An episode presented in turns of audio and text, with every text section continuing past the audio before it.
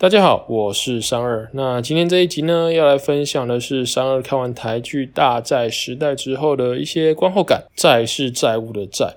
在节目一开始呢，三二首先想要感谢一位 podcaster，他是创立西星事务所的陈瑞陈医师。析是分析的析，心是心理学的心。感谢陈医师在最新一集的 podcast 或是在文章上都有分享说三二在做不切实际的这个频道了。陈医师在最新一集的节目上也有提到说，其实赌博成瘾啊，它并不全然只是意志力的问题哦。用深入浅出的方式带一般的大众去重新认识什么是赌博成瘾。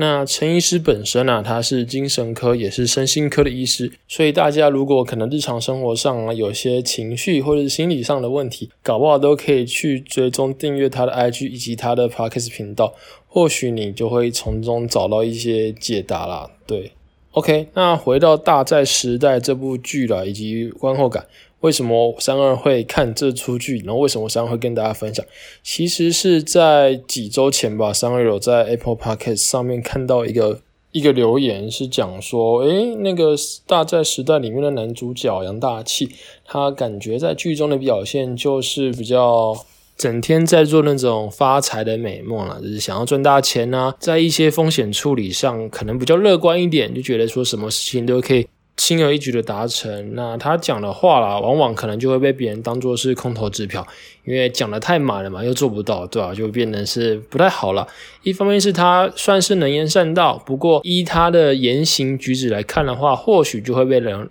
认作是讲话很浮夸啦，都。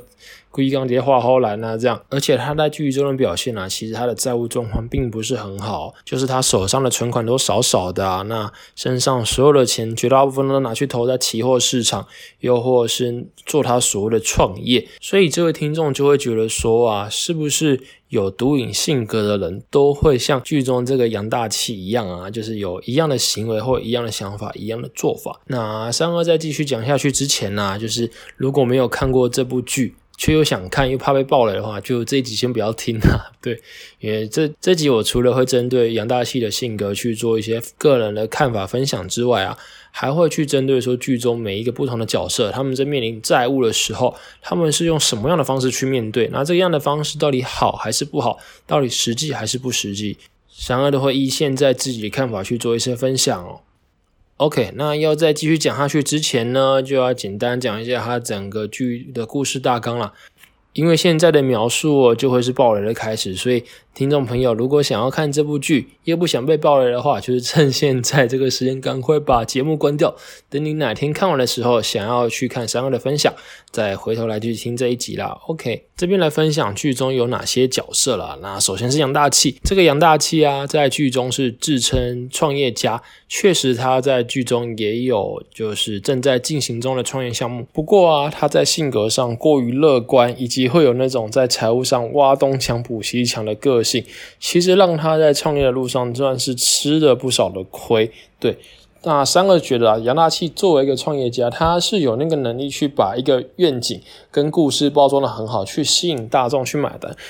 可是另一方面呢，他却在创业的执行计划上做的比较不细腻，所以很常会遇到是，诶，他跟大家讲了一个 A 计划，可是当 A 计划不如预期的时候，他并没有去先拟好一个 B 计划。他只是说，在 A 计划失败的时候，就啊临时抱佛脚，赶快想了一个替代方案。虽然说在剧中啊，这些替代方案看似还是有点管用，只不过啊，如果这种状况到了现实生活之中啊，很难保证说临时想出替代方案可以延续他这个所谓的创业项目的寿命。至于这样的人，该说他是赌徒的性格吗？其实三个觉得并不是，因为这样子讲好了啦。虽然说赌徒他会有那种就是比较投机、比较不切实际的想法。把一些有风险啊、需要几率的才能实现的赚钱方式，想象成是无风险的赚钱方式。怎么说呢？我用一个绝大部分赌徒都会有的情境来跟大家分享。假设一个赌徒啊，他在博弈的前期尝到了一些甜头，那这时候他可能不管他是赚大钱赚小钱好了，他一定会知道说这个事情不可能会长久。那他也不要贪心，说可能一天要赚个。几十万、几百万之类的，他可能会想要做的事情是：好，既然我前面赚了这个样子，那可能我的胜率、我的一些分析的状况可以去支撑我，让我长期去赚这笔钱，所以他就会认为是说我可能每天赚个几万块，然后呢这几万块乘上几天，那我一个月就可以赚了多少钱，然后去以这样的方式说服自己继续的做下去。可是啊，这样的做法往往会让这些赌徒在想这种很美好的事情的时候，进而忽略实际上他们要承担的风险。这边呢是赌徒的第一阶段，就是所谓的赢钱，或者是说尝到甜头。在第二阶段呢，往往就是输钱啊，承担这些风险，输到脱裤、输到崩溃的这种开开始。这时候呢，赌徒心里面可能想的，并不是就是说要继续赚多大的钱、多少的钱，而是会有种焦虑感，想要赶快把自己损失的这些钱啊，用原本的方式去把它拼回来，去把它熬回来。那这种凹法呢，基本上啊，赌徒们又会忽略说，原本就是长期赌博下来，期望值会是负的这个事情，然后又用第一阶段那个算法去忽视原本会遇到的风险，然后在那边想说啊，我现在可能输了十万，那没有关系，我接下来只要每天赚一万，我只要十天就赚回来了，是不是好棒棒？但就数学几率告诉我们就并不是这个样子，因为当我们长期玩一个负期望值的游戏。不管前面是过了多顺遂了，那终究啊电梯还是会往下了，所以就是会输到赔钱，输到脱裤，输到真的崩溃，然后越输越多，取决于自己执迷不悟的那个时间啊跟程度有多深。当赌徒经历过前面的第一阶段赢钱跟第二阶段输钱之后啊，那第三阶段就是所谓的绝望。绝望是什么意思呢？就是当这个赌徒啊，他认为他穷尽了所有方法，想尽各种方法去提高胜率，去买牌，去做各种的尝试，都完全没有效果的时候，这时候啊，就会来到这个第三个，就是所谓绝望的阶段。那绝望的阶段会发生什么事呢？其实就只是绝望，对。通常绝望的时候啊，是最有可能让赌徒认识到说自己做的是错误的事情，那重新审视说自己的经济状况，去决定说要不要离开。可是呢，因为赌徒的这个三个阶段啊，在第一阶段以及第二阶段，他们对于这种金钱的刺激啊，以及在下注啊，时而赢时而输的这种过程之中，就已经让自己的大脑的奖励机制啊，变成是跟正常人不一样的。所以，纵使他们知道。长期赌博下来会是输，但终究让他们看到赌桌啊，看到一些可能不会的广告，或者是经过一些会诱使他们想要下注的地方或时间的时候，他们往往却又不能自拔的就又栽下去，又再去赌博。而且要说的另一点就是啊，纵使前面因为赌博而失去了是什么，不管是失去了感情、失去了金钱，还是失去了家人，好了。可是啊，他们在之后如果又遇到一样的想法的时候，或者是他们知道他们做一件事情会即将遇到这些后果，但这时候你猜他们会用什么样的想法去面对呢？他们会觉得是说，好啊，反正我就是这个样子啊，因为以前都发生过了嘛，所以这一次再发生一次，那又怎么样呢？就因为这样的循环，又没有人家适当的支持，也没有人去。把他们拉出这个泥沼，久而久之啊，他们就又持续的轮回，持续轮回，就直到自己哪一天真的站不起来为止啊！这其实就是赌博的可怕。赌博的可怕，并不是在于说可以一次下注下很大，或者是一次输很多，而是它就是掌握了人性的这个缺陷，让人呢，在一个很长期的过程之中。呃，贬低自己的价值，否定劳动力的价值，然后呢，享受这个金钱，享受这个几率上的刺激，然后一而再，再而三的让自己去陷入这个很难去逃离的回圈。所以大家可以想想哦，就是前面三个提到杨大器的性格，以及赌徒他们在面对赢钱、面对输钱、面对轮回的这种状况，其实啊，很明显的是。三二觉得杨大器他并没有否定劳动力的价值，他只是觉得说要运用适当的杠杆，这个杠杆可能是去借他现在没有的钱，又或者是说用一个梦去包装更大的梦，让投资人进来买单。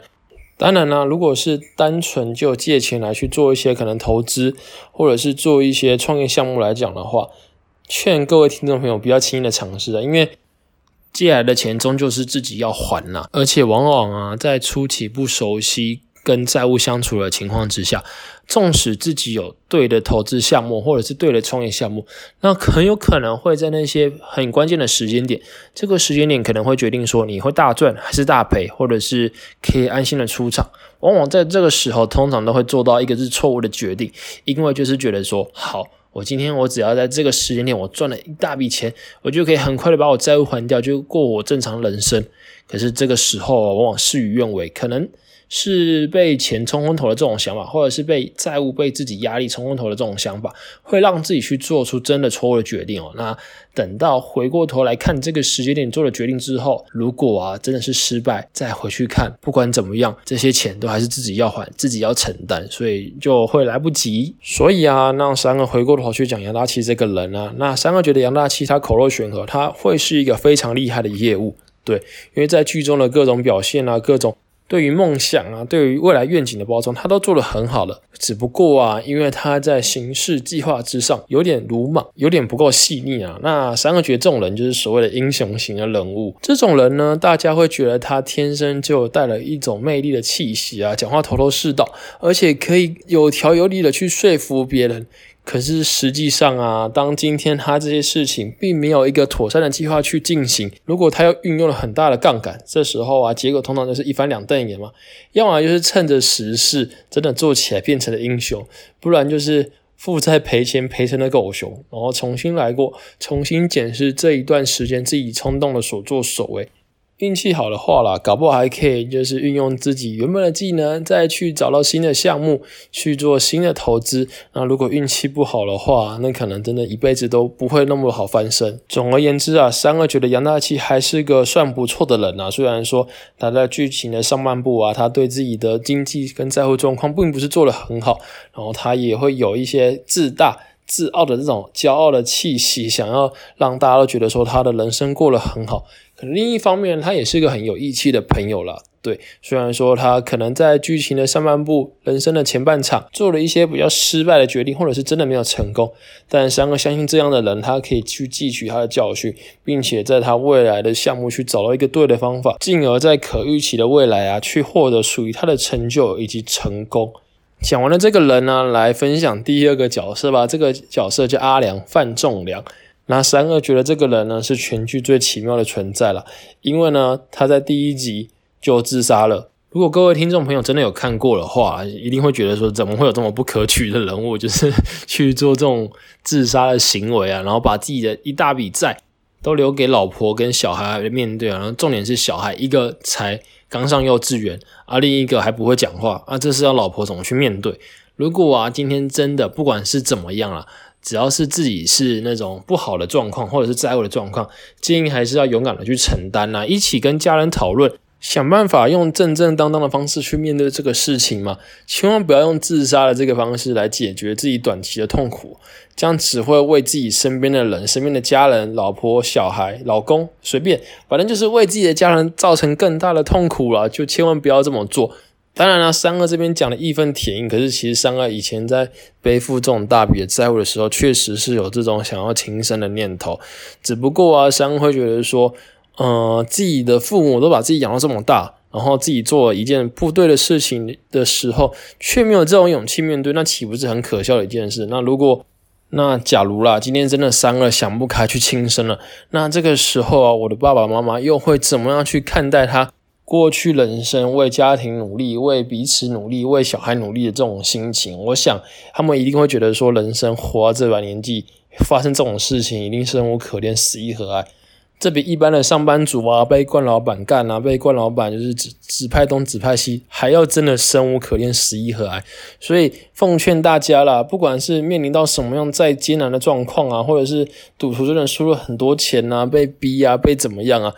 真的是要先寻求别人的协助啦，想办法一起去面对，不要真的想不开而去拖累自己原本的家人啊、朋友啊这些人。好了，那阿良的故事大家就自己去看吧，大家就会觉得说阿良为什么会去做这样的决定？那他又怎么样去连接到他身边的家人？那真的是一个不是很好的故事。OK，那下一个呢？第三个要讲的就是阿良他老婆。阿良他老婆真的超可怜的。就是小孩都没有长大，然后自己又是家庭主妇，没有工作，离开职场好几年，啊，突然面对那么大笔的债，她也不知道怎么办。要卖房子吗？她也不想卖，因为这个房子有她跟她老公过去辛辛苦苦打造出来的环境跟回忆啊。如果不还，那又被银行追债，甚至是又被黑道追债，对啊。这时候就一个家庭主妇，她要怎么去面对这样的事情？那一定是很挣扎、很难过、很痛苦。